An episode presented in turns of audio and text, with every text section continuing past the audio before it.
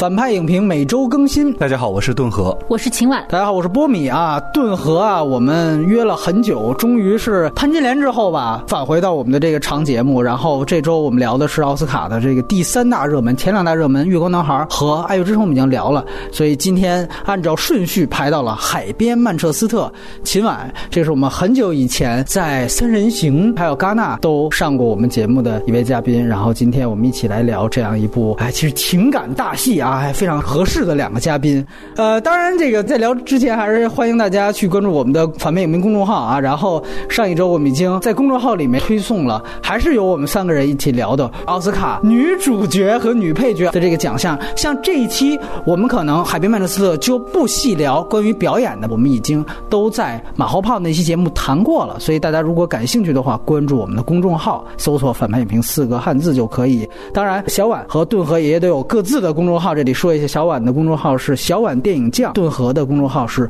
顿的河。回到这部影片，首先它这个片名非常有意思。要说啊，这个整个片名就是一个地方事发地，它实际上是在美国马萨诸塞州的一个小镇。之所以加上 By the Sea，第一，它跟英国的曼联和曼城所在的那个曼市曼彻斯特是完全没关系的。特逗，有一个之前的奥斯卡恶搞的评奖的海报，底下还有一个说是伦敦的影评人写着，就片名我也不。不给他投一票，我是什么阿森纳的球迷？就这个是一个恶搞，加上 By the Sea 是区别美国本土叫曼彻斯特的地方。然后呢，这个片子就是在今年年初拿到了奥斯卡的六项提名，这六项提名含金量都非常高，影片、导演以及三项表演奖，最后还有编剧。你看那个降临拿了八个提名，好多都是水奖，就装修奖。这个片子呢，分级状况是 R 级，有大量的粗口，然后它的格式是二 D。数字拍摄片子的出品方非常有意思，包括了亚马逊。严格来说啊，这是不是算是一部中国语境下的网大，是吧？算是一部网大电影。好像它的发行公司也是第一次有什么流媒体发行的公司拿到。对对对对对，没错没错没错。所以这个其实就是一个网大。它的编剧跟导演是来自于美国本土的肯尼斯·罗纳根，这个是他第三部导演作品。当然，他之前更多是一个作为一个著名的编剧，然后在主演方面，大家都很熟悉的凯西·阿弗莱克，本·阿弗莱克的弟弟，以及米歇尔·威廉斯，还有在这里面演这个小孩的卢卡斯·赫奇斯，这三个人就是刚才我提到拿到三个表演奖提名的人。然后其他呢，可能还有比如说这里面演小男孩亲妈的未婚夫的那个凯尔·钱德勒，他也是一个比较有名的一个角色。然后导演自己也有客串。这个片子特有意思，制片人里。面是有马特·达蒙的。现在这是一个非常常规了，奥斯卡所有的大种子的热门选手，这你翻他的监制或制片，都会有一两个明星。之前提到的《月光男孩》，他的监制是布拉德·皮特。现在你要是没有个这么大的明星在后面给你撑腰，这个都没办法提名奥斯卡的感觉。然后马特·达蒙再说一句，他跟这个片的导演和主演也都是嫡系，他演过导演的上一部的这个作品《玛格丽特》，然后他跟主演凯西更不用说。说了，那就是他小舅子的片子啊。然后这片子成本八百五十万美元，大家可以做一对比。《月光男孩》是五百万美元，《藩篱》是两千四百万美元。我不知道《藩篱》为什么这么高。然后《海曼》他的北美票房已经有四千四百四十万，这个票房数字都和男主角一样丧啊。然后肯定赚钱，因为之后可能还会涨。资源方面，这里我强调一句：高清的蓝光版本和在线的七二零 P 版本都已经出了，就是十几个 G 和。五个 G 的版本都已经出了，一定要洗评委版。那个评委版是加水印有黑条的。字幕现在也至少有两个大的字幕组已经出了精效的字幕，比我第一次看评委版的时候要好了很多。然后这是影片的信息，接下来三位嘉宾打分，顿河先请。这部电影确实是我奥斯卡季最喜欢的电影，就是所以我确实会给他打一个比较高的分数，我给他打八分吧。我觉得减掉的两分都是技术层面的。嗯，呃，推荐这件事情，我因为喜欢他，我会推荐所有人看。当然这个。R 级你也提到了粗口的问题，嗯，在可接受的范围内吧。当然，我觉得我推荐给所有人看，并不代表 所有人都会喜欢。但是我还是觉得作为挺有意思的电影，我觉得看看都有价值。嗯嗯，起码应该会打八点五分嘛。其实是就是我在我这儿打到九分以上，基本就很少。就这次奥斯卡颁奖季，应该就是这一部电影跟《爱乐之城》这两部我都比较喜欢，算是最喜欢的两部吧。然后这部电影如果说要推荐的话，肯定也是推荐给所有人。推荐你非要固定一个人群吗？你可以不推荐 对啊，没没有不行，那还是肯定是希望大家都看嘛。因为其实这个电影其实还是它的这种题材来说，其实还是有一定的特别的吧。对于我来说，嗯，得我这又剩最低分了。这片子我给六点五分，呃，这个片子和《爱乐之城》还有《月光男孩》都是同分的。呃，我觉得首先是这样，就相比我们之前聊过《比海更深》，刚刚就是施之玉和我们在这是拍这种家庭题材的一个非常非常好的导演。然后呢，我也看了这个罗纳根的片子，他之前的前作，我觉得呢是有小幅提升，但是这个提升是非常有限的。我觉得可能在和我们聊过的《比海更深》这样的施之玉和电影。比起来的话，我觉得它其实对于我的触动来说是非常非常有限的。而且，既然我们是借着奥斯卡聊，我必须得说，就是像这种奥斯卡季的电影里边，每年的提名大名单的最佳影片里面，你总是能够发现去相似的这种，就是细致刻画一个人物状态而非事件的这种电影。你比如像前两年亚历山大·佩恩，我觉得也是这类的这样的一个高手。比如像《后羿》，应该也是有一个悼亡的这样的一个先行主题，包括。这个年龄段也差不多。乔治克鲁尼像在云端这种，当然可能遇到的事件倒都不一定是什么意外。总是你会感觉这样的片子在奥斯卡每年都会出现。当时你看到的时候会觉得，哎，这个片子眼前一亮，后羿也好。但你过去几年你再回去想，可能他们都算是那一类。所以如果跳脱出今年的这个范畴，我觉得他可能确实算是一个及格线以上的，毫无疑问。但是可能也只是在这样的一个芸芸众生里吧，就这么一个感觉。推荐的话，我个人觉得，如果你对于家庭题材、极端人设，对于这样的这种人物为主的电影比较有兴趣的话，可以去看一看这个电影。然后学英文的朋友，尤其学这个美式口语如何骂街的，这个我觉得一定要看。就是这个，我觉得非常准，口音就不一定了。今天的节目流程是这样的：我们先分剧情和人设这两部分来聊海曼这部电影本身，然后最后外延环节，我们可以聊一聊所有关于家庭题材也好，包括这种悼亡题材也好。好这样的片子的这个电影，包括和之前像呃《失之愈合》啊，包括李安啊一些片子的对比。然后接下来我们会剧透，还是那句话，如果没看过想看啊，还是别往下听了吧。你看完之后再来听。从下面开始我们会进入剧透。首先来聊剧情，还是先请顿河。其实波米刚才已经总结了哈，就是在奥斯卡颁奖季总会有一个状态大过于故事的电影在，就是今年赶巧是这一部，但是我觉得哪一部出来，其实有可能和。一个时间段的环境会相关，比如说在云端，我觉得其实可能当时主流社会会关注中产阶级，关注次贷危机，关注次贷危机，就关注这个状态。那你说这个戏，其实我们刚才也在开玩笑，虽然我不负责预测最佳影片或者什么之类的，我确实觉得这部影片有可能会爆冷，去拿最佳电影的一个很重要的原因是，也许好莱坞想象蓝领阶层，想象他们已经失去关注很久的一个阶层，也是大选的一个原因嘛，他们失势的一个阶层去示好。某种可能啊，这是只是我一个猜测。如果他们不把他们的兴趣点放在自己的这个，因为《爱乐之城》显然是一个像艺术家一样一个自娱自乐的一个自我表彰的一个东西的话，我觉得很有可能，很有可能一种风向性导致，就像你说，一个状态的电影会占据了大家的关注的焦点。我觉得它是生逢其时，这是其一。我们再具体聊到剧情来讲，其实这个故事很小很简单，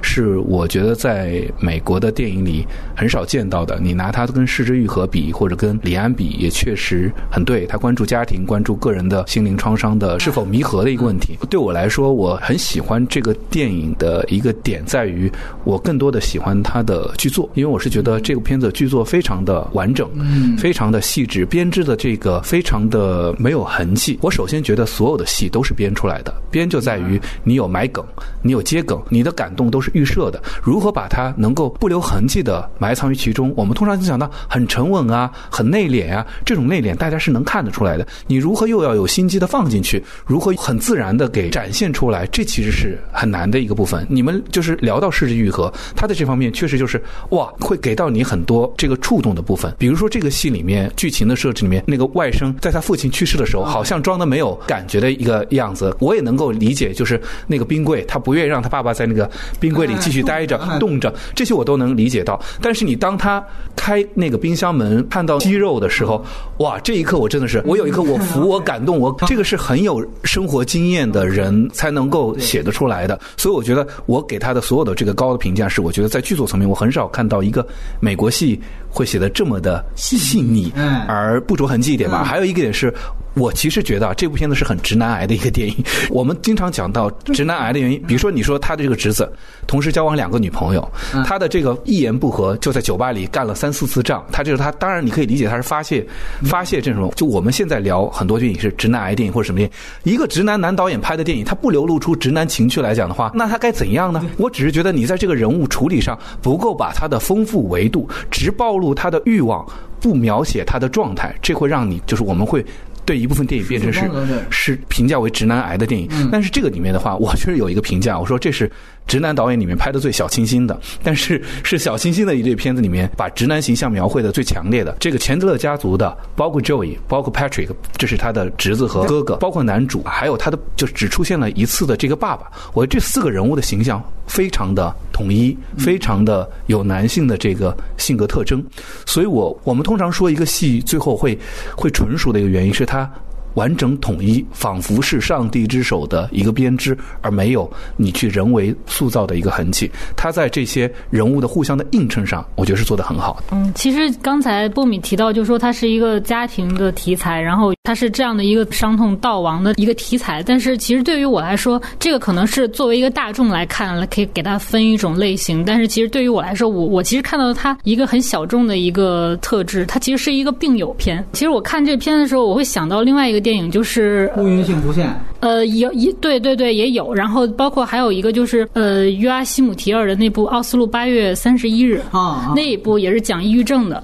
就是其实我觉得这个男主角他的这个状态其实是一个 PTSD 创伤后遗症，对他其实是一个病友片，就是他其实你在讲有这样一个心理障碍的这样的一个人，他之后的这种生活。所以其实这一点来说，你如果比如说你要说要推荐给某一类人群，其实我觉得甚至可以去推荐给。这样的人群，这种小众的人群，他们可能去看这部电影会更有感受。我一直是觉得，这种创伤后遗症这个事情是不可能治愈的，就是不可能康复的。就像我们当年看那个韩国有一个素媛，那个小女孩的那个也是一个创伤后遗症，但是她的表现方式可能不一样。比如说，很多电影它表现这种东西，是我用励志啊，用这种家庭的情感，或者说未来的一种希望，去假装对抗这种残酷。就是很多的电影。都是这样的一个走向，那这种东西确实也有用，但是实际上呢，这个创伤是不会消失的，它是是会成为一个永恒的影响的。那这个电影其实。他给我最深的一个感受就是他确认了这一点，并且让这个人物留在这个里面，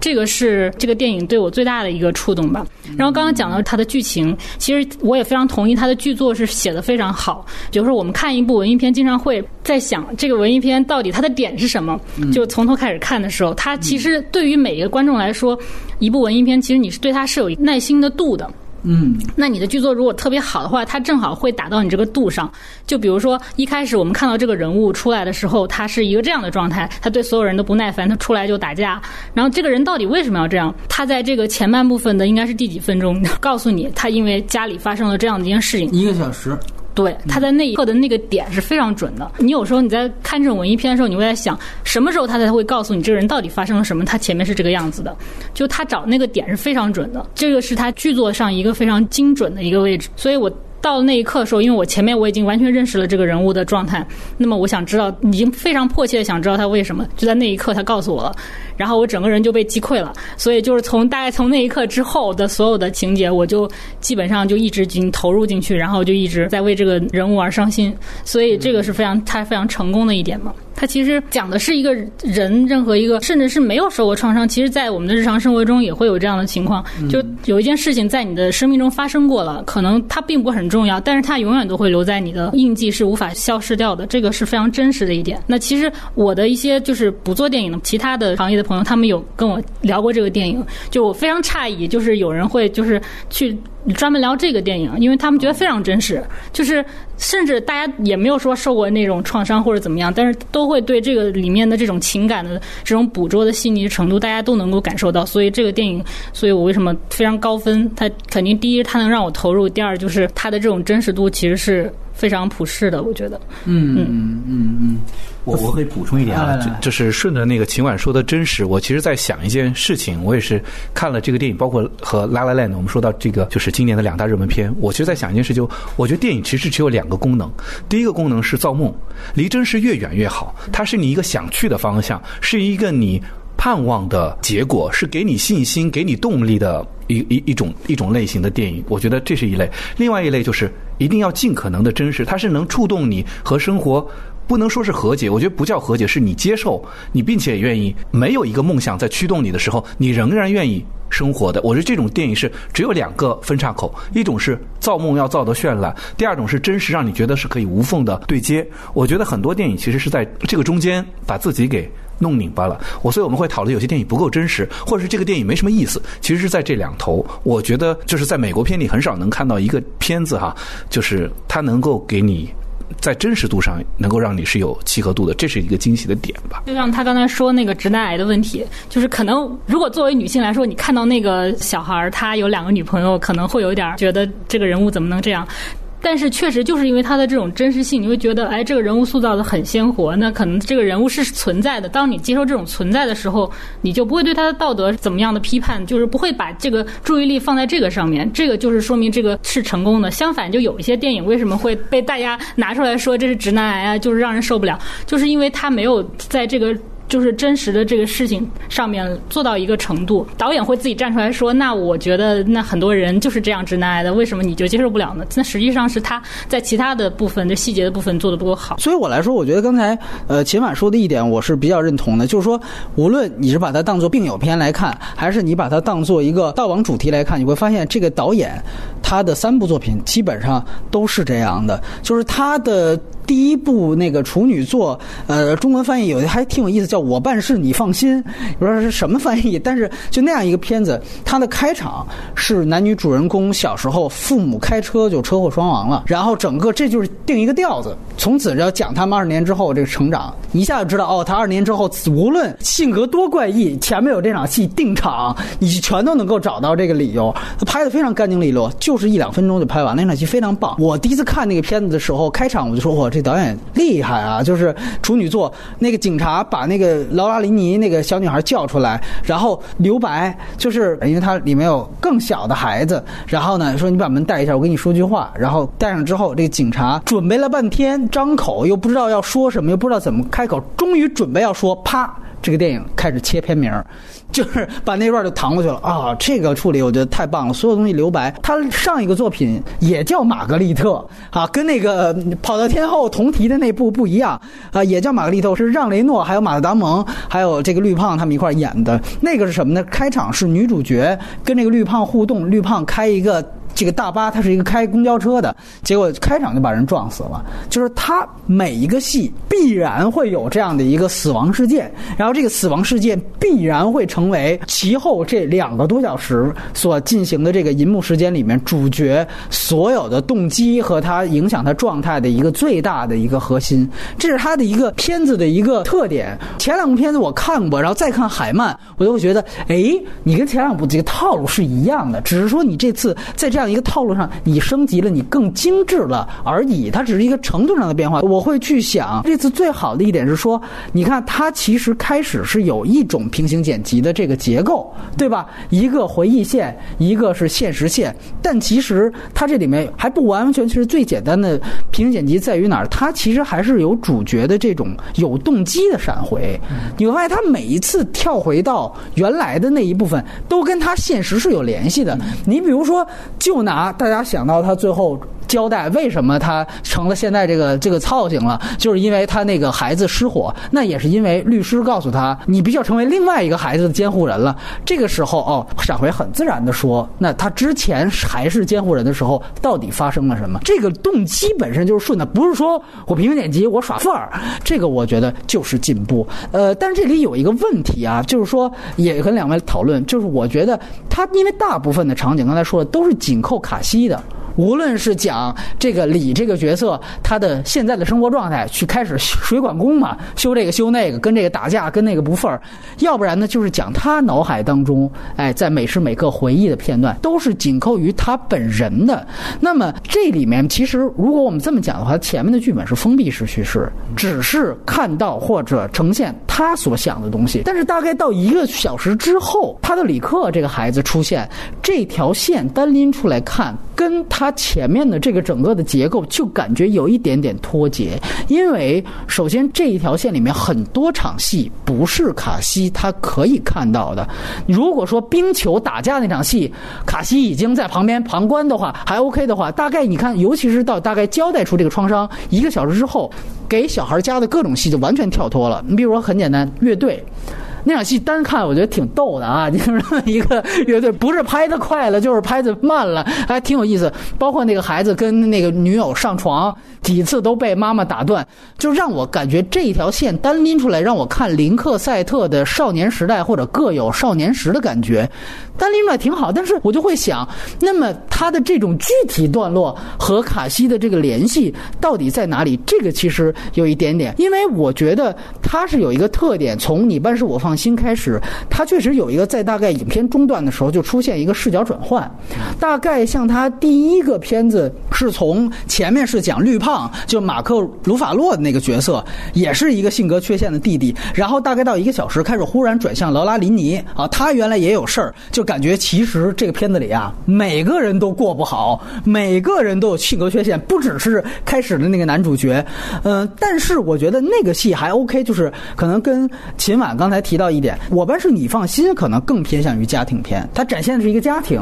那那就像《失之愈合》一样啊，我讲完这个，我讲那个，挺正常。但是这个片子我感觉开始起范儿，还是紧扣卡西这个角色，而且最后咱们说回到也是讲他是不是愿意留下。他是不是走出了阴影？是以这个东西来做结，包括依次排开，讲他又重逢了前任，又这个烧了一次，把东西烧糊了，怎么样？就最后还是落到他这个人身上。那么于是乎，小孩这条线，你感觉是不是在结构上，就是说你可以加，但是我觉得是不是在视角上处理能够更加严谨一些？因为确实你可以看到，刚才顿河也说他的剧本是觉得这里面环节最好的，我也承认。那相比于下面那个可能更平庸。呃，然后这里他也提名了这个就剧本奖，但是我觉得如果在这样的一个更严格的标准来看，是不是可以更严谨？就像刚才我们聊到，就是说讲爆裂鼓手那种配角，比如这个西蒙斯那个变态老师，可能加上那个戏特别精彩，但是你不加那个戏，这个视角是非常统一的。他这里面已经删掉了米歇尔威廉斯的很多戏，我觉得小孩这场戏为什么要加？如果加的话，那米歇尔威廉斯是不是加点是不是也好，也更棒？所以这个我觉得是。是一个讨论的一个地方，我我不是很同意哈啊。第一个原因是，其实呃，我之所以一直强调他的剧作，是因为我觉得相对于他其他的环节，除了摄影整个的色调我是很喜欢之外，我觉得它剪辑，就像你刚才说的，它剧本设置剪辑点是非常好的，基本上都是有动机配合到回忆，但是整个在剪辑的过程中，你会觉得很不流畅，这是我个人的观点啊，并不是一个剪辑上非常好的作品，而且我也觉得这个电影其实，在你刚才说了拿了。呃，六个重要的提名，但它几乎在所有的技术提名上都失手了。摄影、剪辑、配乐，其实它这里面配乐是很有心思的，用的是交响乐。音乐的选择其实跟心情都很符合，但是在技巧的运用上，我觉得是是还不够好的。我也看了一下他的履历哈，其实我想跟大家推荐的是他另外一部片子，是《老大靠边闪》，这是他的第一部的，好像编剧作品，编剧作品是罗伯特·德尼罗演的。他其实，在类型片上也是一个非常有意思的作品，而且我想说。的是这个导演，他虽然只有三部长片问世，但他是六十年代的，他不是一个新人，对他不是一个新人。对，他做第一部编剧作品的时候，《老大靠边闪》的时候已经是三十多岁了，快快四十岁了。所以我想说的是，他的这个年龄段，我之所以觉得这部。影片里面呈现出来的细节很有质感，是他还是很有生活经历的一个人。做这个铺垫之外，我试图用我的感受来解答你刚才那个问题啊。我当然认同一个电影如果有一个完整的第一视角是没有问题的。可是我刚才也在想的是，我觉得这个部影片里面出现的钱德勒家族的四个男性，虽然比重不一样，但是这四个男性的性格特征是完全相似的。为什么 Patrick 在这个电影中的比重会比较的重，而不是 Michelle？Michelle 我觉得是辅助剧情，Patrick 我觉得是跟 Lee 形成了一个对照关系。它里面有两种，第一，Patrick。我喜欢冰球，我有两个女朋友，我有运动队什么之类的，我这里有我的生活。这些映照的就是他在之前的那场火灾戏之前和他的兄弟们。你可以想象出利在这一场大的生活灾难之前是一个怎样的对生活。充满了热情，或者也有一点糙的这种感觉的一个人物，我觉得这个可能跟他形成一个映射关系。那么还有一个就是我们讲嘛，少年丧父和中年丧子，这是并生的人生的两大惨事之一嘛。我觉得，当然 Patrick 面临的少年丧父之痛，可能还不能够完全相提并论啊。但是他们在这个创伤之后的应激反应的，其实要面临的问题是。一样的，而我们可以看到的一点，我有一个镜头是能够把这两个人物联系在一起，是最后他把那个船修好了，带着女朋友出海，他帮女朋友，你会发现他回到了生活原有的轨迹当中。这个时候给了卡西一个反应的镜头，是他坐在船舱尾看着他们玩闹，你会体现出人生在不同的年纪，面对这些事情的处理的态度是会不一样的。也就是我们刚才一直在讨论，在这个创伤印记之后走得过去吗？你可以看到一个年轻的人，他还有大把的这个时间，还有生命的长度，还有生命的维度，可以供他去离开他原来的那个伤痛的环境，但是他。明知道有这种可能性，不管是觉得他的阅历、他的负疚感，还是他的这个什么，导致他并不能够走出他自己这个原有的一个状态。我是觉得 Patrick 和利这两个人物是很有趣的一个对比。你会觉得他们的家族基因是相同的，性格有，这是两个人能形成默契的原因吧？但他们的两个人的结最后的结局的命运的安排，你又可以看出来，时间也好，年龄也好，包括经历的事情也好，给他们造成的不同。我当然尊重你这个说法啊，我觉得就是第一视角的。问题在某种程度上有了一些偏移，但是我觉得导演在选择最后删减戏份里，尽可能多的保留了 Patrick。我是觉得这个人物对于李。还是非常重要的，有对他整个人物线的这个不能叫成长吧，我觉得就是他的选择是有对照作用的。嗯，我我觉得说的非常好，但是还是因为我的关注点是在于它的结构是不是更加工整。我觉得你素材的编排上，在开始的时候，这个戏确确实实是以卡西的这个视角，他的回忆线和他的现实线这样的双线去进行的。那在中间突然陡升了这样的一个线，就是说你可以执行的。同样的，刚才顿河提到的所有的作用，但是你的编排是不是可以？这里我有两个揣测：第一，就是他是不是就是希望要把这个包袱抖得尽量漂亮？你也可以上来是两个平剪辑，是小孩怎么着，然后卡西怎么着，然后最后慢慢失之愈合的步履不停，不就是这样吗？各个家庭的每个也可以拍得非常完整，但是他没有，他开始完全是卡西的视角。那这个里面当然有一个好处。就是刚才秦晚提到的，对你最后这一个小时，这个东西它肯定冲击力最强。但是我想说，这个优点大家已经得着这个好了。我想说，那他牺牲的是什么？就是我刚才说，他可能视角上是不是有出现这么一个问题？那另外一点，顿河提到一个我很同意，就是《老大靠边闪》这个作品非常重要，是在于它是个类型片。嗯我觉得就是这个。导演首先他是个编剧，然后他首先是个类型片编剧。我觉得就第一，他可能考虑到观众，就是你刚才说抖包袱这个事儿。第二就是说，你看乐队那场戏啊，对我们刚才其实提到了好多场戏都是相对来说比较严肃的，确实是能跟卡西发生互文。你比如说乐队那场戏，包括他跟他女友之间的那种青春片式的互文，这个本身是不是有必要交代这么细？是不是有必要把每一次他跟他妈妈，他们俩人要要来一发，然后他妈妈敲门呢，都交代这么细？这个本身是不是？也是导演的一种。呃，好吧，你看那个主主人公已经够苦逼了，我在这场戏里面，我来点类型片的东西调剂一下。他确实可能有这种类型片的惯性也好，也可能说这种安排也好，这个我觉得都肯定我能看到他动机，但是确确实实也是会有在呃这个视角上，包括在工整程度上，我觉得是有打折扣的，这都可以讨论。当然，我也夸一些吧，我很认他的现实主义笔触。杜文，刚才你提到的这个蓝领阶层说非常好，就是他的每一场戏，你看，呃马。马克·鲁法洛那个基本上就是一个游民，在那个他的第一部戏，然后第二部戏是开大巴的，就全都是基本上是个底层。这次是个水管工，什么史上最帅水管工那种感觉。这里面他陷入为两点，一个就是小镇环境，然后另外一个就是粗口。所以万人为什么说这个片子是 R 级？这个粗口太重要了。呃，如果这个片子真的拿到这个。爆冷拿到他这样的片的话，我不知道他是不是超越了马特·达蒙自己演的那个《无间行者》什么二百六十七次粗口的这个最佳影片的记录。就是 我觉得，因为这片子也超长啊，两两个半小时，这个片子没有任何限制级的镜头，呃，来一发也没来成，对吧？没有任何限制。R 级为什么完全是粗口？好像美国 R 级的定级是三个粗口，超过三个好像就定级青少年。就这种明显的 F 词，感觉就是说，反正我超了三个了，我一千个也是用，对吧？就这种。我但我不知道秦晚同不同意啊。其实我看这部片子。里面完全没有注意到有那么多粗口，我也没注意到。第一次看我就说老哥怎么这么多？而且我觉得其实他粗口，我不是觉得他不好，我觉得挺好的一点，我觉得非常重要，就跟老炮儿一样，因为他其实讲的是小镇的这种 loser，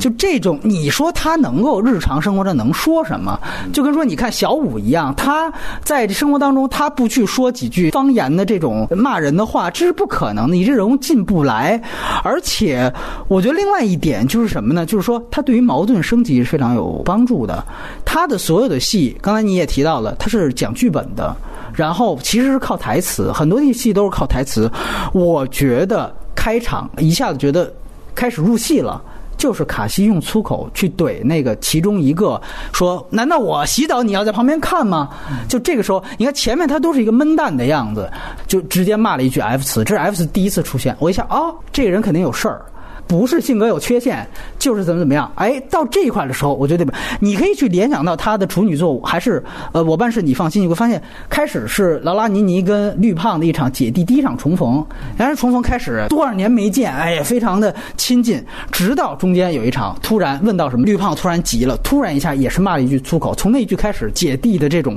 所有的矛盾。就升级，然后逐渐转变成一场。当然，他配合的剪辑，那场对话的冲突剪辑，其实比这个可能要更出挑一些。马上把冲突都。起来了，我觉得导演一定是在用粗口，就甚至他会非常关注这个事情，去把这个东西加进来。这个是我看到他现实主义的一面。另外一个就是小镇环境，他每一部戏的这种迁徙主题，说白了，你看他这里面营造的这个曼彻斯特小村啊、渔村，你会感觉它其实就是一个特别典型，就太小了，抬头不见低头见的感觉，所以他才会对这个角色会有这样的一个最终的是走是留的这样的一个选择。我觉得这个非常好。你。看的有几个细节亮点，我很满意。就是开场他找茬打架，我第一遍看啊，我觉得就是他没事干找茬但是后来有一场戏，你会发现他觉得那两个男的在看他。你联想到他之前发生的故事，你会明白是不是确实就是每一个他那个那几个镇的那些人或者熟悉他的那些人都知道他原来发生了什么事儿。一个人喝闷酒的时候，大家可能在旁边就跟祥林嫂旁边有一群指指点点的。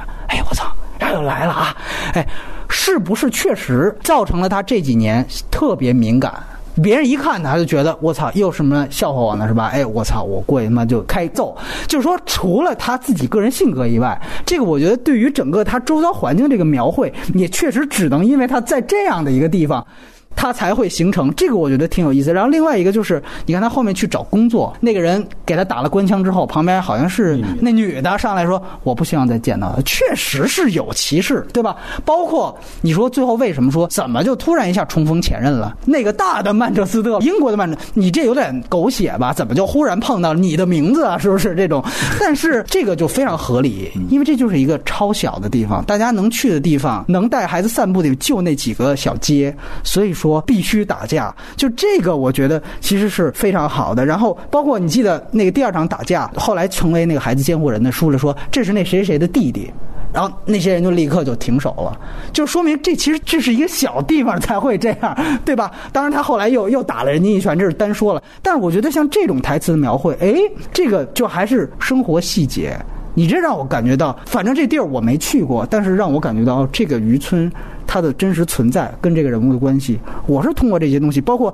最后他又去修管道还是修什么？正好那个那个老头不是也跟他说：“哦，你是那个谁谁谁的，你哥哥刚死了，你哥哥是个好人，你这全都认识。”就这种社区的营造，这种小镇的营造关系，我觉得是挺好的一件事情。当然了，我觉得另外一点是，邓和提到那个弦乐、古典乐的使用，我其实觉得这个有一点点我不太接受。我啊，呃，我我剧作再补充两句哈，就是你刚才其实有提到一个关于，就是小孩和女朋友一定要搞的这件事情哈，就是不好意思，我这个说法，但我我我自己是觉得，我你我我我之所以很喜欢他的剧本，是因为我不觉得他的剧本有闲笔，我也觉得他在最后的保留的时候都是有有很强的功能性的。我们在这个地方稍微讨论一句是，其实在这里面有描述力的这个生活的，你往回再翻，上来的两场是女主诱惑他的戏，第一个女主很明确，这一水管工，我想，呃，搞不搞？呃，对我想不想弄？第二场是那女的就穿着一个非常性感的睡衣，一面在骂 fucking 的时候，一面其实是某种有这种挑逗的意味在的。你说他不知道吗？他当然知道，他选择了无视这个这个想法。还有包括后面和这个他的就是 Patrick 的女友的妈妈，他保持了半个小时不说话的一种拒绝。你说是他的自我的封闭惩罚，还是他本身就丧失了性的这种的活跃的这种幻想的话，我觉得都可以解释。其实我觉得他在这个上是有互文的。你知道，小孩他再怎么伤痛，他是有生命力的，你知道吗？他对生活，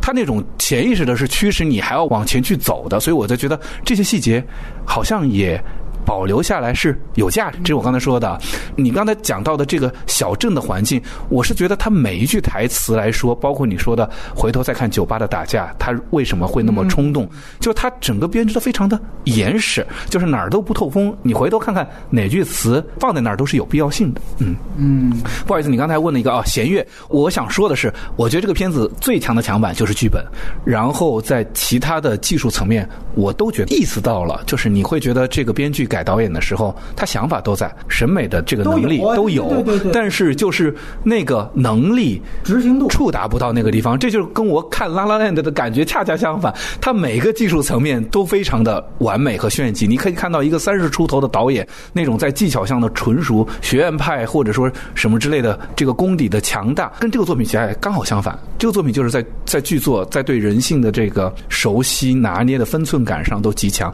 恰恰是技术层面都有一些。板，我他是回忆那个女儿烧死那场戏，其实用的是比较宏大的一个交响乐的一个感觉。我记得啊，我你觉得第四对，但就是好像，哎，怎么能够不够贴？哎，不够贴，在哪个地方会差了一点？就也就回到我们刚才讲剪辑，你明明觉得嗯，从剧本上你可以看得出来，这个地方是形成了反差对照，是一个很好的剪辑的气口点，但你又会觉得呈现在画面的时候就有一点。生硬和让这个地方是减分的，所以我是觉得它的技术层面环节上都有一点可惜。对，关于这个弦乐这个事情啊，我再想说一点，就是我觉得如果它是现实主义的刻画小镇、刻画人物状态，他用古典乐，而且用的这么出挑，其实我觉得跟他整个的氛围是有一点点抵触的。这个是我最不能接受它的配乐的一点。当然，你不是说顺拐的说现实主义就应该更多的环境音，但是你至少应该少一些套路。我觉得就这个电影，它配乐有一点好，我可以看到是什么呢？就是他用这个弦乐。去隔开了回忆线和现实线，它的前面的回忆线，就你你提到的那种回忆的那种大火的那种，它都用的铺的特别满，然后现实线在前面就相对。但后来当这个屏剪辑消失之后，这个功能也就失去了。它因为它一贯的毛病，它第一部也是这样。而且我这里想说一点，我最最不能接受的是什么呢？就是最后那场重逢，它那个弦乐也是非常非常的是能够听到的。我觉得那一场戏的音乐使用非常糟糕，因为就是其实大家都知道一个潜规则，就是有时候配乐是遮。丑的，嗯，就是说，如果演员啊演的什么不够好，你推情绪，推情绪，然后不到位，你配乐删一下，你就。那一场戏，两场演员都那么屌炸天，而且你又是一个现实主义笔触，你干嘛配乐要拍铺的这么满？那个戏我觉得实在是太差了，所以绝对那在那场戏里面配乐就是猪队友，就是我觉得拿掉，可能那场戏我会更感动，我会更投入。这是我想说的一点，嗯，哎对，然后秦万有什么看法来？就是反驳你刚才说的那个，就是侄子那条线的那个，其实就是因为这个男主角一出场，大家都看出他的这种丧嘛，他是没已经了无生。生趣的一个人，所以他要拍他侄子的那些生活的场景，他单人的那些部分，其实是把这个生活化更加强了。因为这个侄子这个小孩的角色，他是有生活气息的，他的乐队也好，他的这个冰球啊，他的女朋友也好，这些都是非常真实、有生活气息的。然后就把有生活气息的人跟这个了无生趣的人放在一起，他们俩有一个这样的一个必须要在一起的这样的一个情节的构建。然后才会出现一个他最后的选择，是制造一种戏剧冲突。其实，这样的一种制造这种戏剧冲突，其实他是给观众一个暗示。观众可能会以为有一个观影期待，就说这个人是不是就可以被这个有生活气息的侄子给治愈了？他们两个是不是就能和谐的在一起？他自己也对生活走向了和解。那很多的电影可能是这种走向。但是没有，就是其实不然，这个才会引出他的一个主题。他的那个侄子是很美好的一个形象，跟正好对对照出，或者说是烘托出他自己留在了这个伤痛里的那种伟大。这个是我觉得为什么会加强他侄子那场那些部分，然后跟他的作为一个对照的这么一个关系的原因。是，就是他的剧本是构造是这样的。其实刚刚顿河说的所有的那些，就是他剧本上的这些就是优点，就是我都非常同意。就是非常严密的一一个网络，包括你你认为它节奏结构有问题，其实我觉得没有，因为它前面可能平行剪辑，它是在讲过去的他，现在的他是什么状态，接下来就应该告诉你，就是他当他有一个有生活气息的侄子来了以后，能不能治愈他呢？接下来就是讲这个，所以就对我我来说，就觉得这个不是一个结构上的问题。呃，我其实更。更多的意见是在于视角啊，视角带出的结构，就是说，如就是其实这个电影总体来看，你还是要看它，其实它立足于还是这个男主角这个立这个角色，他其实立足的还是这个人的本身。这个侄子虽然说他后面戏份很强，但是他还是在一个烘托他的作用，所以我觉得视角并没有太大的变化。其实视角上是出现了那样的一个单线的，你提到的这个事情，就是说以他来对照男主角本身，这个可以做。到统一视角里面也可以执行这个这个目的，而且我个人想的一件事情，如果最后他是想要一个我们对照了，以为治愈，但是最后告诉你不好意思没治愈，对吧？就像拉拉烂，以为最后好像互帮互助了，能成，最后没成。如果导演真的想打这个点的话，呃，说句实话，你最后为什么要一连串的去交代卡西自己又有一个单独自己的一连串的动机，而那一串的动机其实是闭合的。你可以注意到，在影片结尾的时候，出现了大概连续四个连续同一指向的这样的一个事件。一个就是说，最后卡西开始是找工作歧视，在那个地方试图找工作歧视，所以他得他不能选择在这儿。另外一个就是与前任重逢。不能选择在这儿，然后再次酒吧打架，证明他情绪失控，不能选择在这儿。然后最后还有一个烤糊东西，这个创伤又恢复了，所以不能选择在这儿。那么你会发现，你单拎出这四个非常干净利落的交代，而且它连续在一起，这本身动机就已经解释的非常清楚了。就是，而且它其实是。不仅说这四个同时推向最后的这个选择，而且它其实是前面的一个也成为一个后面的一个。就比如说找工作歧视是证明这个地方比较小，证明这比较小，所以你看他跟前任重逢了，跟前任重逢又唤起了他原来的那个最痛苦的回忆，所以于是乎后面又打架去了，又烤糊东西了。就你看他这四个本身他已经自圆其说了，所以在我看来。他已经足够充分，包括其实刚才顿河提到的，你提到就是说关于他呃就是性的那几场戏，就是呃开场两个人引诱他，包括最后啊孩子母亲引诱他，其实也是一样的，就是他目的都是一样的，这三场戏的作用也都是。一个意思就是说，或者你解读成他失去了他的意呃，这个什么性性的，这或者说把自己关闭起来了。我不知道你怎么看这个配乐。我觉得，嗯，我觉得那个配乐的问题，就像你刚刚说的那重逢那段，他非要拉一个很大的弦乐。我能理解他的想法，他其实是想把这件这个电影的主题弄得更宏大，就是想让更多人去就是理解这个东西。他不光是我是一个蓝领阶层，我在一个小镇上我会遇到这样的痛苦，而是说其实所有的人就是听交响乐的。也也会遇到这种，就是他其实所有的很多这种小的片子，他喜欢用弦乐这种，他的目的其实都是这样，他想扩扩大自己的主题的这种宏大性，其实可以理解。而且他一个编剧出身的这种，就是就已经挺不容易了，是吧？不是不是不是，其实编剧出身嘛，所以他在剧本上才能这么严丝合缝。那他而且我看我查他也是那种戏剧类，他其实也写过很多剧本，对对对，所以他这种在剧本的构建上面，这是就是很优秀嘛。能在其他的这种导演性上面，可能会稍微就是跟大家的想法有一些偏差。我觉得也能就，但是你可以理解他为什么要用弦乐，我是这么觉得。嗯嗯。就是还是那句话，你感觉石之玉和总能在最关键情况放出一首流行歌曲，然后就发现我操，这种流行歌曲怎么在它里面会有这么有味道啊？这是一种好像是少而精的东西。对，然后我们转向人设啊，不好意思，因为我们在聊嘛，有的时候虽然我们设定了一个主题啊，还是会顺着你这些环节对环节，顺着你刚才的那个想法在讲。其实你刚才有一个就是好好好像我们作为反对者和支持者，在一个这个视角是不是统一啊？结构上是不是可以更精巧啊？在这些层面，我们会做一些探。讨，可是有的时候我们都明白，就是对于编剧来讲，《英雄之路》是一个经典的剧作方法，就是包括故事啊，或者什么之类啊，都会谈到这些。但是显然，一条路或者一个一个模式走到一个阶段性之后，会有其他的不同的结构或者不同的方式会出来。我觉得这部片子显然，我们就像你说的，治愈通常就是要有治愈的结果，有一些积极的方向，全篇在朝着这个方向在努力。当他咔嚓给你一下。不是这个结果，不是你想要的路径，不是你想要的这个模式的时候，我觉得可能是这个片子与众不同一点，或者会给到你一点新鲜的地方。不仅仅是最后的结论本身啊，也有它证明的过程。这是多捍卫一点点的一个原因。我没有那么套路的去想它哪个结构、哪个视角，而是我觉得我会就像他说的，他精准的找准了我一个小时的观影疲惫期，给到我一个最强烈的刺激，对这个人物哇。重新推开一扇大门，再来看这个故事的的感受。你说我遇到这个人设，我也在想，他是不是给这个人设留了一点希望呢？这个 Patrick 对他的影响是不是会有一点点，有一点用心呢？我倒有一点也不同意，是哎，他最后是来了个四连击，找工作找不到，与前妻重逢，还有就是这些打架、打架这些打架烤糊了。但我不觉得这四个点是导向。同一个方向去的，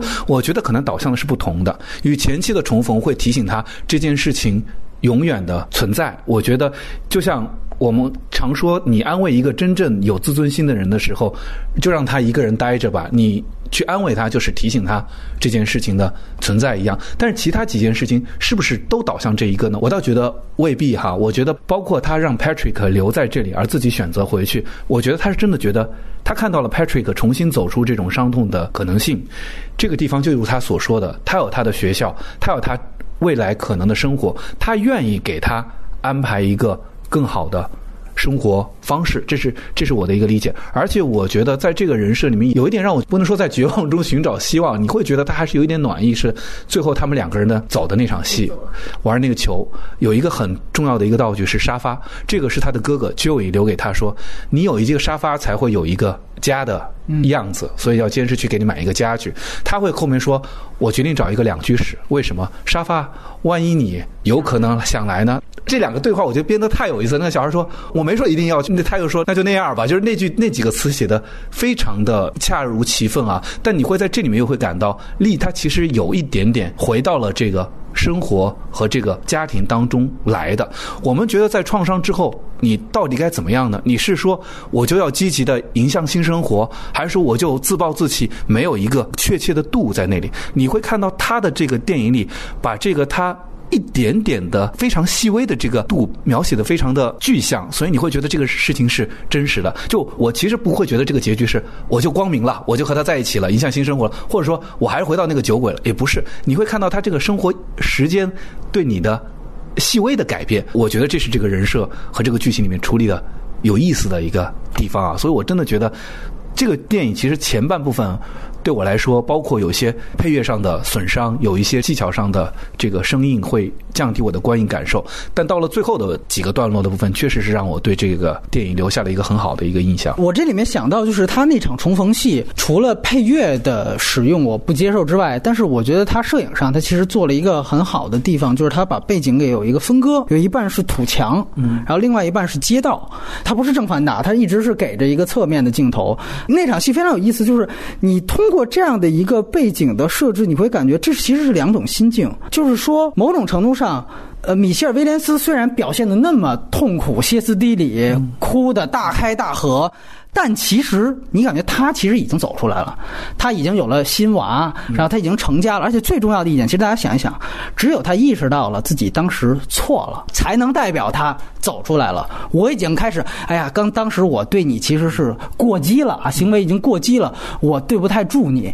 你会发现这里面有很多这种细小的情节反应，你会做一个联想。你比如说，Patrick 跟李。开始刚刚见面，那个李说：“那要不然咱们走吧。”开门就下车，凯西亚特雷听错了，他就开始就差点出交通意外。然后两个人互相骂了一句，然后等到大概两三分钟之后，车又停下来了，两个人互相道了个歉。你会发现，就这种情境和最后的这种道歉，你会一下子明白，其实某种上就是这样。如果你要细思极恐，要更狠的一点就在于。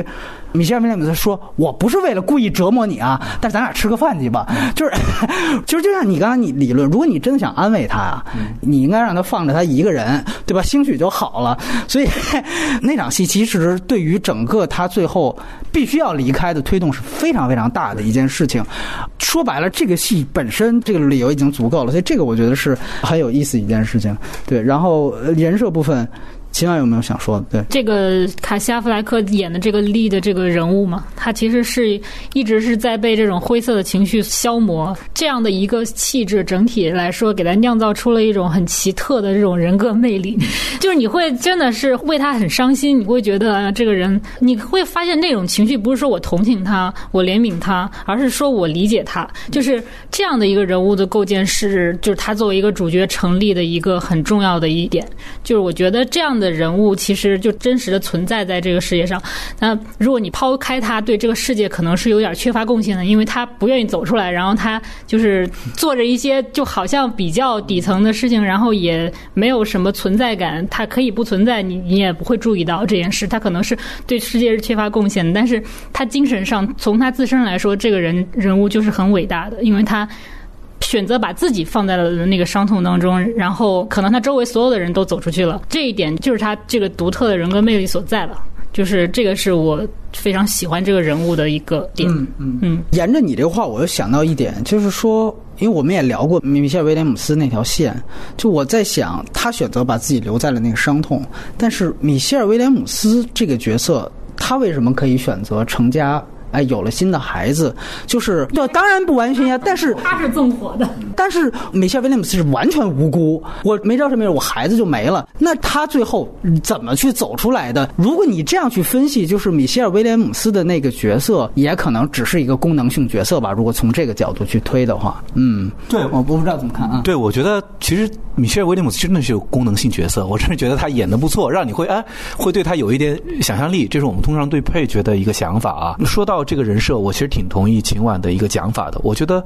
我们通常会觉得一个人物有魅力，是因为这个人物有你所不具备的品质。我倒不觉得我会喜爱他、同情他。我觉得对一个人最大的褒奖是尊敬他。我觉得我尊敬这个角色。还有一个就是走不走出来这件事情，我其实挺认同导演一个观点的：你能不能走出来？你能走到哪儿都可以。就是我们通常讲有几个标准：一个社会对你标准，社会对你标准就是希望你能走出来，对社会有贡献。你自己有一个标准。他是一个道德感强的人，他对自己才会有这样的一个要求。那么他现在的负罪就是他最舒服的方式。那我们就应该尊重他对他目前生活的选择。这是我觉得这个导演成功的一个地方啊！就我们常常说，敏感的人才会察觉到自己敏感，有道德的人才会比别人的负疚感更沉重。那这个人可能就是这样的，我不觉得他一点错误都没有，我甚至觉得他承受部分的心灵的折磨也是应该的。但显然他愿意沉浸在这种过程当中，同时不让别人被他的这个情绪所影响。我还真的觉得这个人可能就由同情到尊重，还最后倒有一点不能用到伟大这个词啊，因为我觉得他这个人设本来就不是这样。但我会觉得确实会对他会会有尊敬的这个感觉在。嗯，这个人设我觉得挺成功的。嗯，然后我们其实会聊到，比如说和其他大家看过的家庭片的对比。我确实之前因为聊那个比海更深，我说过好多石瑞娥的话，所以说我有点不太想再重复一遍。但是确实我觉得跟这个又有点合适，就是说你看，其实这个电影也好，还是他之前的处女作也好。你都可以说他们的主要人物关系、核心人物关系都是如父如子的。嗯，而且这种如父如子其实都是带有着双重的创伤后遗症，就是说我自己其实就是一个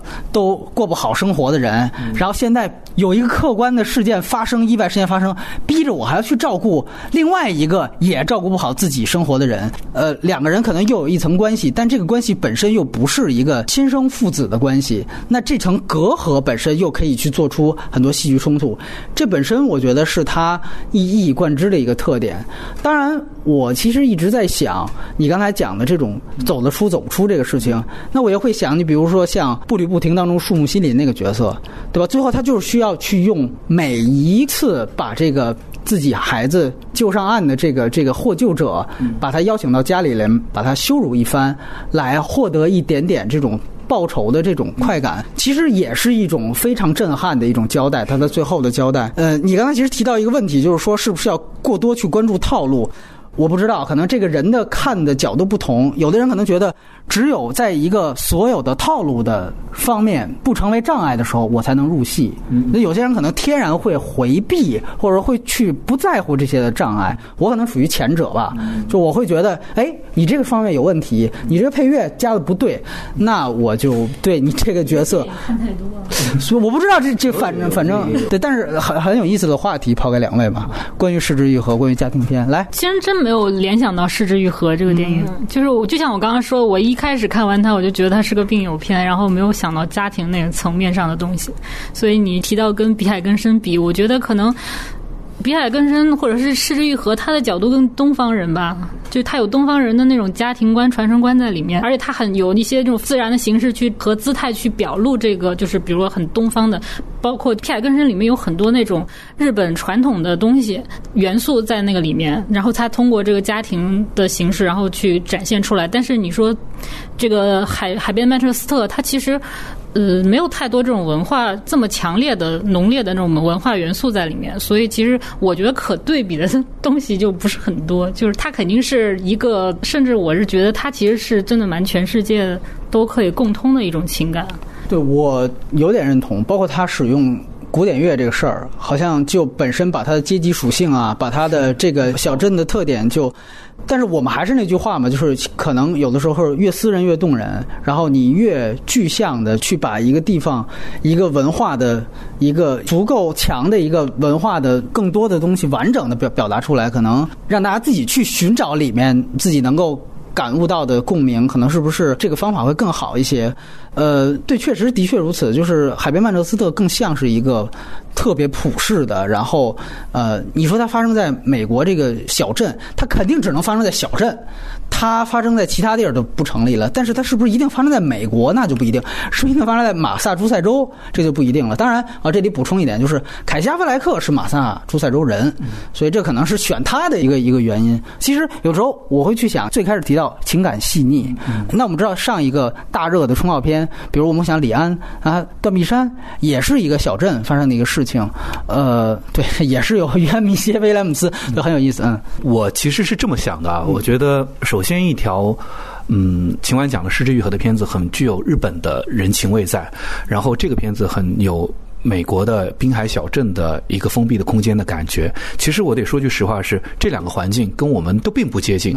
就哪怕是日式的，日式的那种客气和那种什么，也不是我们日常生活里的。我们之所以觉得亲切，觉得愿意相信，有真实感，这跟我们的生活没有半毛钱关系，是因为它营造出的人的那种情境，是那种内在的情感，是能跟你有共通点的地方。这可能是我们会觉得啊，你可能会把这两个拿在一起讨论。而且我觉得这里面有一个地方相通的，是我会一部分认同的，是这里面人都有表达障碍，因为东方式的文化是有表达障碍的。东方式是不说，我们彼此保留那种默契、客气、心照不宣。哎，对，这种这种东西，在这是失之愈合的片子里非常动人的一个部分，就是不管他的夫妻关系、父子关系，都是行动多过于语言。那这个戏里面也有一点点相同的地方，也是。在表达障碍的这个层面，不管是他作为这个青少年的时候，他宁可用暴力、用性、用什么，他不去说对他父亲的爱；还是他变成应激障碍之后，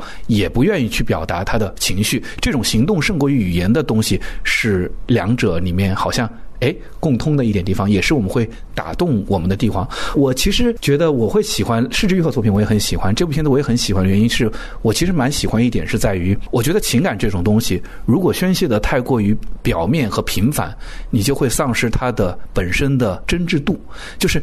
就像你说的，当一场洒狗血的“我对不起你，我错了，我那什么时候啊？你知道是你为了放下负担，我们不应该这样去评判这个米歇尔·威廉姆斯啊。但其实就是这样的一个效果。所以你越觉得他的这个隐忍和他的这个含蓄来讲的话，其实是某种程程度上他情感浓烈的一个表现。我觉得这可能是这两个片子相通的一个，让你触及到这个人物他比较深沉的情感的一个部分。嗯嗯嗯，对，其实，呃，当然你可以觉得，比如说像李安的作品啊，像断臂山，他的表达也是非常的，你提到的隐忍或者怎么样，但他有一个更强的一个呃合法性，是因为那是一个就是保守小镇的一个禁忌之恋，所以说呃，可能正好。也把这种隐忍的关系补充一下，就是说，我说表示上，其实这个事情没有那么难理解哈。就是你普通人，我刚刚还看过一个特鸡汤的一句话，就说每个人日常生活都有了。我喜欢你，可能只是我想见见你。然后我真的想见，我想见你的这个话，我也不会说我想见你。什么时候有时间吃个饭吧？这是人日常都会有的一个状态，并不是在极端环境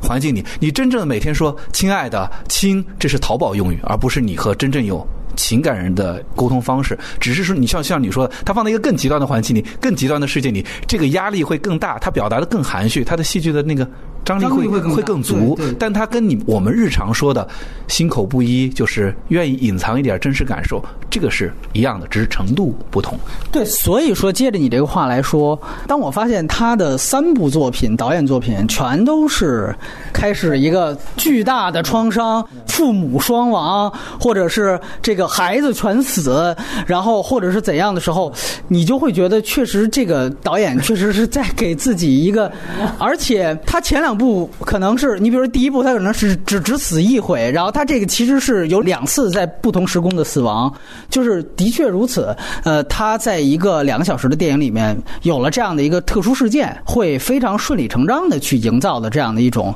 呃人物状态。但是我觉得 OK 吧，就是说到《海边曼彻斯特》也只是他的第三部作品，说他拍到第十三部作品，他还是上来就死一个人，然后还是这个样的话，我觉得。那就像今年突然一下子，《时代周刊》把《咖啡公社》也评到了十差里面，就是那他真的那么差吗？就是原因是不是因为大家觉得伍迪·艾伦拍了三十多年还这套？就是这个可能，刚才盾哥说他不是新人，他不是新人，但是很多媒体有解读说这届呃奥斯卡是新新人换旧人，所以你看这个导演第一次提名什么的，就是还是拿他当新人看。作为导演来说。那么可能大家还觉得 OK，嗯，有有这样一部都没啥问题。但如果我相信他是一个已经是很有名的导演，或者他以后也还是这样拍的话，我可能会打上一个一个问号，或者说我会对这个导演。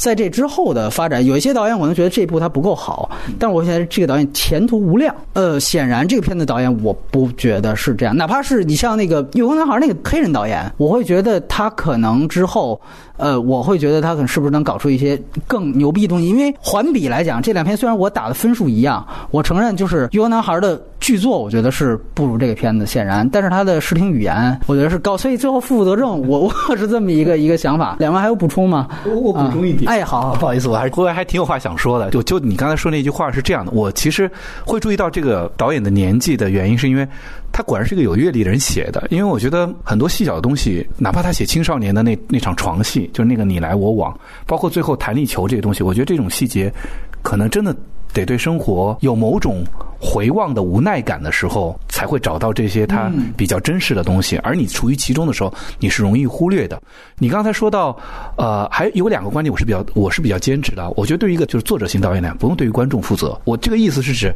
他一辈子可能就只能讲这几句话，那就把这几句话讲完就完了。他没有对观众有一个我需要进步来满足你对我的期待的。这个要求，可能我的能力，我的话，这是我有时候在想啊，好，伍迪·艾伦你就这样吧，我也不会太失望，或者是怎样的方式，因为我觉得他没这个义务，这是我一个不同一点的观点啊。第二个是在于，对于一个这样年纪的导演，他可能就像影片里的这个利一样，他究其一生。可能就只能做这么一件事情，就是平凡人你用一生可能只能达到天才灵光一现的那个东西是一样的。你说何者更珍更珍贵呢？我不反对，我甚至会挺期待这样人物给我带来的东西的。这是我会比较珍视。这个海边的曼彻斯特的一个原因，我会想，这是这个导演可能就像你说的，他前两部作品像是练习作一样，到这个地方有一个爆发了，也许他一辈子不会再有任何超越这部影片的作品，那我觉得可以了，这是我的一个感受啊。嗯当然了，我觉得影评是这样的，就导演有导演的维度，影评有影评的维度，影评维度就是一定要比，那要不然干嘛呢？就是说，其实我跟你的观点是一样的啊，我就是说，拉拉链的我是震惊的，我相信这个导演还有无数的才华可以去挥霍，将来还会出更多很牛逼的作品。只是我对这个导演，我跟你的判断是差不多。其实说白了，我不觉得他接下来有，包括他的导演技巧，我不觉得有更多的空间。可以去展示了，但是我觉得他在这个年纪把他的这些所有的想法能做出一个这样作品，我觉得挺好的。这是就我跟你的判断是一样，只是态度来讲更接受一些。因为我会想到他第一部他的监制是马丁·西塞斯，然后因为他给马丁·西塞斯写《纽约黑帮》嘛，然后他包括制片人都是马丁那个团队的那个德费纳，呃，意大利人。就是说，因为第一部你看完之后，你会觉得特别像马丁·西塞斯早期的，比如说《爱丽丝不在这儿了》，就特别像，包括。也有那种讲流离感，比如他同样讲一个人不断在小镇当中的他是否迁移这个主题，把这个当回事儿来作为一个题干来说，他确实可能比李强那种可能要讲的要更扎实一些。这个是我的一个一个想法。当时我就觉得，那马丁谢斯他在。那个时候他可能也是三十多岁、四十岁，他拍出了《爱丽丝不在那儿》。哎，我觉得这个其实是可能跟这个片子水平上现在想差不多。当然，他那可能更厉害的是，他是以女性为主角，然后那时候是以女性解放的一个思潮，对吧？那个思潮说了，而且挺有社会性的。呃，但是相对于来说，像后来马丁·塞斯走的路，大家都能看到。对，所以我我是很好奇，呃，年龄这个事情，我一直在想，就是呃。他年龄其实跟《逝之愈合》是一边大的，我刚才查了一下，都是六二年。你说《逝之愈合》他不是一生只拍一部戏吗？其实也有点像，